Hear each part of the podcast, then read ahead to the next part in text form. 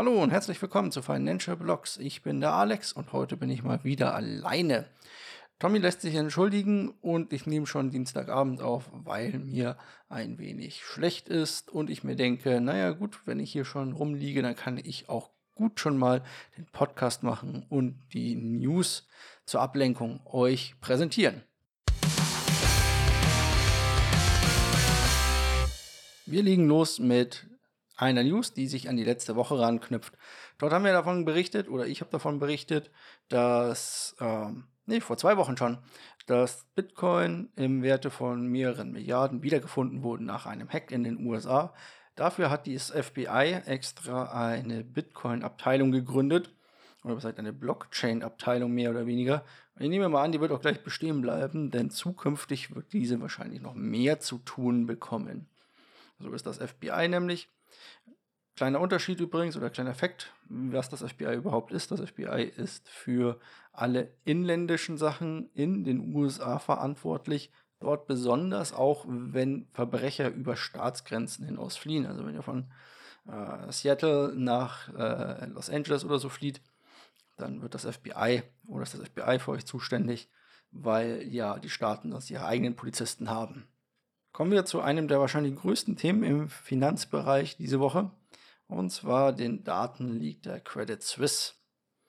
Dort sieht man, dass die Credit Suisse über Jahrzehnte hinweg nicht nur Menschenhändlern, Mörderern, Verbrechern jeglicher Art Zuflucht gewährt hat und diese Konten quasi versteckt gehalten hat und das auch wissentlich. Nun sollen nicht die Leute bestraft werden, die mit diesen Leuten Geschäfte gemacht haben. Nein, es sollen die Whistleblower und die Journalisten bestraft werden, die dieses aufgedeckt haben. Ja, natürlich. Ähm, warum sollen wir die Leute bestrafen, die Böses machen, wenn wir auch die Leute bestrafen können, die das Ganze aufdecken? Immer dasselbe an der Stelle. Hier ist natürlich wieder die Sache im alten Bankengeheimnis oder in den alten Bankengeheimnissen oder ich sag mal im alten Währungsgeld konnte sowas natürlich immer gut geschehen. Dort konnte jeder ähm, Geld gut verstecken auf einem Schweizer Notenbankkonto oder früher auch mal in Luxemburg und so weiter. Wir kennen alle diese ganzen Geschichten. In der Blockchain geht das schlecht, je nach Blockchain, bis gar nicht. Dort sieht man immer, wo wer gerade welche Coins hat.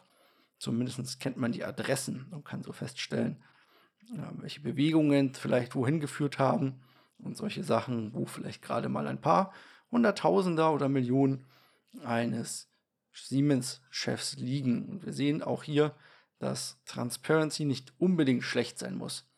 Nichtsdestotrotz kann man natürlich glücklich sein, dass Bitcoin pseudo-anonym ist und nur die Adressen bekannt sind und nicht auch gleich alle Namen mit dabei sind. Also nur, weil ihr eine Wallet-Adresse habt, heißt das ja nicht, dass ihr irgendwas Böses tut oder sonstiges.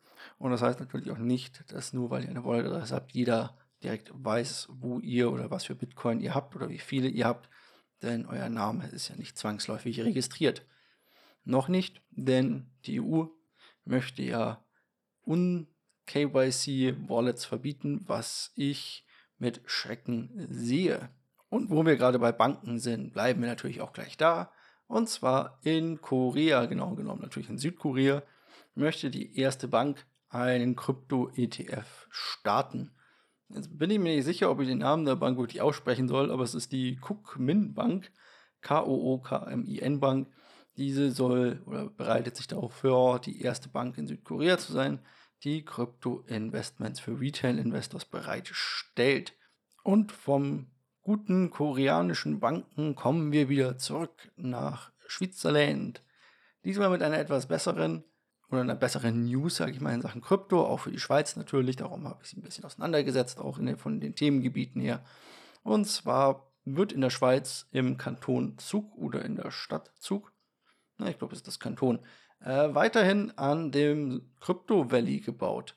Dort haben sich inzwischen 1128 Companies, 6200 Employees niedergelassen die zusammen ein Value von 611 Billion Dollars, also Milliarden Dollar, haben.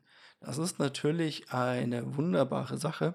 Dort hat man gesehen, wie viel Krypto oder besser wie viel Blockchain-Technologie äh, es auf der Welt geben kann und was es alles für Anwendungsfälle vielleicht irgendwann mal gibt dafür.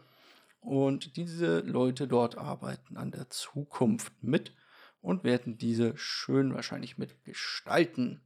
Solltet ihr also lustig sein und in der Blockchain-Technologie bewandert, könntet ihr euch ja mal ins Crypto Valley begeben, Korzug, südlich von Zürich. Eine schöne Gegend, war ich erst vor kurzem. Und weiter geht's nämlich mit Biden oder Präsident Biden. Präsident Biden ruft nach Kryptoregulierungen und der Bitcoin schmiert prompt ein paar Prozente ab. Was steckt dahinter? Naja, das können wir noch nicht genau wissen. Könnte natürlich sein, dass es wie immer darum geht, den Dollar zu stärken oder versuchen mit der Ausrede, ihn einzuschränken, dass dort irgendwelche bösen Geschäfte mitgemacht werden. Vielleicht hat man auch Angst, dass Russland sich einfach jetzt mit Bitcoin in der Welt bedient oder weiter einkauft und man sie deswegen nicht vom Swiss aus, äh, vom SWIFT äh, Transfer quasi entbinden kann, also dass sie den US-Dollar gar nicht mehr benötigen. Gut, zurzeit hat Russland eh einen Haushaltsüberschuss, aber dazu kommen wir eh später nochmal weswegen denen es gerade eben egal ist, dass sie den Dollar nicht wirklich verwenden können, um Staatsschulden zu bezahlen. Wie gesagt, Biden ruft nach Regulierung und der Bitcoin dreht gleich mal ein paar Prozente runter. Diese sind ähm, aber jetzt nicht so dramatisch, dass wir hier uns äh, groß darüber aufregen können. Aber zu der derzeitigen Lage und wie ich den Markt einschätze, sehen wir oder gehen wir später noch im Markt später drauf ein. Und wenn wir schon dabei sind, wenn es um Regulatorien geht, können wir ja mal darüber reden, wie viel Schmarrn derzeit da draußen geschieht oder wie viele Hacks, Phishing und sonstiges. Passt auf eure Wallets auf, denn unter anderem wurden Board Yacht App Ape Club NFTs gestohlen. Diese Board Yacht Ape Club NFTs gehen für, ich weiß gar nicht, wo die Preise inzwischen liegen, aber unter 20.000 dürfte man wahrscheinlich keinen mehr bekommen. Warum auch immer. Ähm, man kann die NFTs quasi kaufen, da sind unterschiedliche äh, ja, Affen drauf mit unterschiedlichen Hintergründen und so weiter. Und diese wurden gestohlen, aber nicht so, dass man denken könnte, uha, da hat irgendjemand die Wallets gehackt oder irgendwie sowas und wir sind jetzt, oder alles ist in Gefahr, sondern es geht eigentlich nur darum, dass die Besitzer auf eine Phishing-Attacke reingefallen sind und deswegen höchstwahrscheinlich selber schuld daran sind, dass ihnen das geklaut wurde. Also passt auf eure Wallets auf, passt auf, was ihr damit treibt, wo ihr eure Daten eingebt und welche Software ihr auf eurem Computer lasst, beziehungsweise auf welche Seiten ihr hier rumtreibt. Rumtreiben kann man sich ja vor allem besonders gut in Schuhen. Und wir hatten schon über Nike berichtet, die ihren Gang ins Metaverse beziehungsweise in NFTs versucht haben oder auch gemacht haben und dort die ersten Nike-Schuhe sozusagen oder die ersten Nike-NFTs rausgebracht haben. Nun ist auch Puma dabei und Puma geht sogar noch einen Schritt weiter, denn Puma baut sich auch gleich eine Webseite in einer sogenannten ENS-Domäne. Eine ENS, eine N on ETH Installable Domain Domäne ist quasi eine Domäne wie .com oder sonstiges, die man ähm, registrieren kann. Diese ist allerdings dann nur sozusagen aus dem Kryptobereich ansehbar, sagen wir es mal so rum. Und damit hat sich Puma quasi dazu geäußert. Sie haben sogar ihren Twitter-Account umbenannt in, ich glaube, Puma.ens. Wenn ich mich da recht dran erinnere, müsste ich jetzt direkt mal nachgucken. Aber auf jeden Fall, Puma geht hier weiter einen Schritt und wir haben einen nächsten großen Sportartikelhersteller und ein großes Unternehmen, das sich denkt, hey, Metaverse bzw. NFTs, da haben wir richtig Bock drauf und das wollen wir zukünftig nicht verpassen. Nicht verpassen wollen auch viele Bitcoiner einen Urlaub in El Salvador. Seitdem El Salvador die Bitcoin-Legalisierung angestrebt hat oder angesprochen hat oder losgetreten hat, ist der Tourismus in dem Land um 30 Prozent gestiegen, was natürlich ein zusätzlicher Meilenstein für den Präsident ist und ihn bekräftigt darin, weiterhin diesen Weg zu gehen. Falls ihr also auch mal Lust habt, könntet ihr locker lustig nach El Salvador gehen und dort ein paar Bitcoins ausgeben. Schickt uns ein paar Bilder davon, am besten auf den Twitter-Account at financialblocks oder ihr postet uns einen Link dazu vielleicht einfach unter unsere YouTube-Videos. Damit gehen wir auch schon live in den Markt.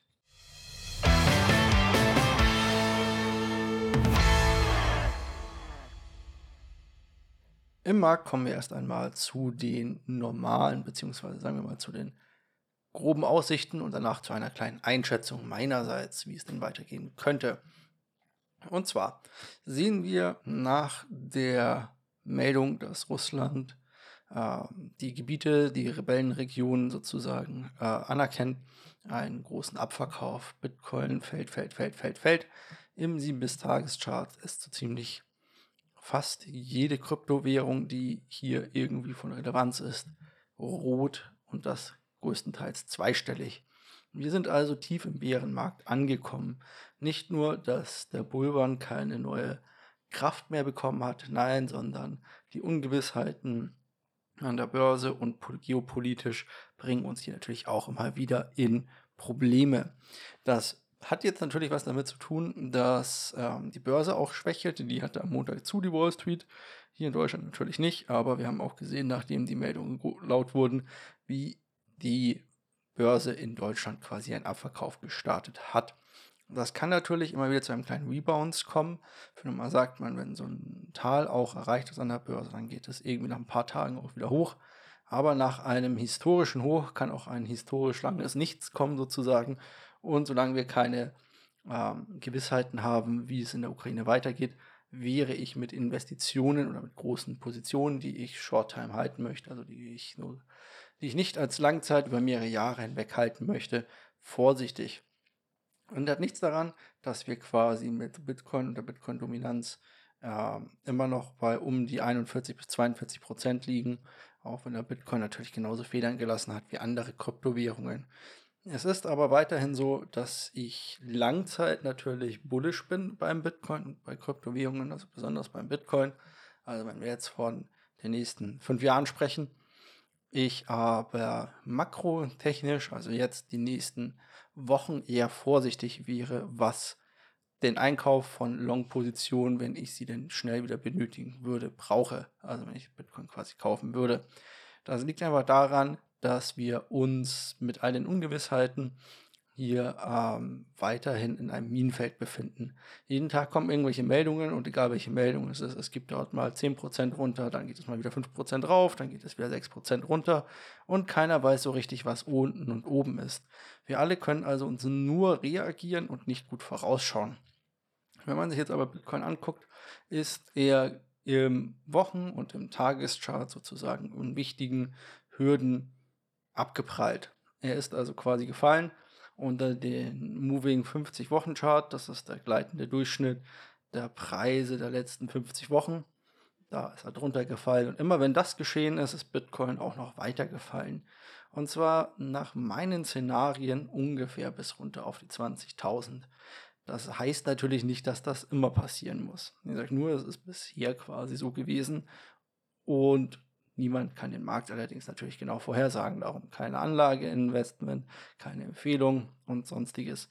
Aber ich wäre vorsichtig. Ich habe so gut wie sämtliche Positionen, die ich hatte, Short-Term, also Sachen, die ich nur kurzfristig hatte, äh, aufgelöst und habe sie in Cash verwandelt und die liegen jetzt als Stablecoins irgendwo schön angelegt, wo es auch noch schöne Prozente für gibt, wie zum Beispiel Terror mit dem Terror, Terra mit seinem Anchor-Protokoll, wo es mal eben 19, irgendwas Prozent gibt und dort bleiben sie auch erst einmal liegen. Oder man kann sie auch, ja, falls einem das zu unsicher ist, bei einer Börse anlegen. Bedeutet also auf einer Sex wie zum Beispiel äh, Binance oder KuCoin und dort ein paar Prozente abgreifen. Binance gibt zum Beispiel auf UST-Landing, USDT-Landing, Entschuldigung, 7% der Zeit da ist auch nicht so schlecht, um mal eben sein Geld ein bisschen zwischenzuparken für ein paar Wochen oder einen Teil davon seiner Stablecoin-Reserven. Ich sehe es auch so, wie gesagt, wir sind eher in einem Abwärtstrend, der auch meines Erachtens nach nicht so schnell gebrochen werden kann, nachdem wir ein paar wichtige Hürden gerissen haben. Da muss man einfach ganz nüchtern mit umgehen. Schauen wir noch mal ganz kurz auf die geopolitische bzw. auf die finanzielle Lage von wichtigen Märkten. Ich hatte auch schon, glaube ich, angemerkt in den News, dass Russland Bitcoin-Geschäfte bis irgendwie 6200 Euro legalisieren möchte. Also, dass man Geschäfte und Trades und so weiter bis 6200 US-Dollar machen kann. Das ist schon mal nicht schlecht, ist natürlich nicht viel. Aber schon mal was. Die Ukraine hat äh, Bitcoin noch legalisiert oder zumindest so weit geöffnet, dass dort mit Bitcoin oder Leute Bitcoin halten können, um dort Werte zu sichern, sage ich jetzt einfach mal. Andere Bereiche wiederum sind natürlich immer etwas ungewiss, aber die, die Adoption geht quasi weiter. Jeder, jedes Land bereitet sich vor, irgendwas mit Bitcoin auf den Weg zu bringen. Des Weiteren haben wir die Börse, die Wall Street und die S, also die äh, SEC, die amerikanische Notenbank. Diese kommen immer wieder die unterschiedlichsten kleinen Kaschballe auf den Plan sozusagen und sagen, oh, wir müssten mal eben um dreimal pro Jahr um 20 Prozent die Zinsen anheben oder um 2 Prozent oder um 30 mal um 2 Prozent oder sonstiges. Dazu muss man wissen, es gibt neben dem Notenbanker, dem Chef von den ganzen, gibt es zwölf weitere Notenbanker und die sind alle unabhängig voneinander und die können quasi sagen, was sie wollen, dann treffen sie sich und legen halt irgendwas zusammen fest. So, dieses Festlegen wird wahrscheinlich am 3. März passieren was heißt wahrscheinlich, dort tritt John Paul, der Chef der Notenbank, sozusagen vor den Kongress oder den Senat, hm, weiß ich jetzt nicht genau, wie es da drüben ist, und muss den Haushalt und seine Pläne aufdecken für die nächsten Monate, damit natürlich auch die US-Regierung damit planen kann. Und bis dahin, denke ich, werden wir wenig Volumen im Markt haben. Wir werden hohe Ausschläge haben. Die Volatilität wird noch weiter zunehmen, wir sehen das selbst an der Wall Street quasi inzwischen 10, 12 Prozent irgendwelche Sprünge von irgendwelchen Aktien sehen wir dort, die wir oder Ausschläge, die wir früher nur im Crypto-Space hatten. Die Wall Street ist derzeit quasi ein nichts besser oder nicht einfacher tradbar, sage ich mal, als Kryptos. Dort geht es auch gut runter und drüber. Dazu kann ich aber andere Podcasts empfehlen. Falls ihr da Lust drauf habt, schreibt uns einfach an, dann kann ich euch ein paar sagen, denen ihr da folgen könnt, um dort auch ein bisschen informierter zu sein. Wie gesagt, long time bullish, Kurzzeit bärisch. Ja, das ist meine Aussichten. Ob wir wirklich fallen bis circa 19.000, vielleicht auch drunter, ist natürlich immer eine Frage des Ganzen. Aber ich habe mich darauf vorbereitet, ich habe Cash-Reserven beiseite geschafft. Sollte es dazu kommen, würde ich dort meine Order setzen. Für Leute, die jetzt nicht sagen, ja, mal gucken, wie gesagt, alles keine Anlageempfehlung. Ich würde die nächsten Orders bei um die 33.000 setzen, dann 30.000, 27.000, 25.000, also danach ist eh schon, sind wir eh schon unten bei 20.000. Könnt ihr euch jetzt aussuchen, wo ihr das denn gerne macht. Für mich, wie gesagt, Short Time bearish, Long Time bullish, das sind die Aussichten. Falls ihr da anderer Meinung seid, könnt ihr euch natürlich gerne an uns wenden, an mich oder an Tommy, einfach auf Twitter at financialblogs oder direkt in die Videobeschreibung. Damit entlasse ich euch für diese Woche. Habt noch eine schöne Woche. Bleibt immer vorsichtig, passt auf eure Gelder auf und bis nächste Woche. Tschüss.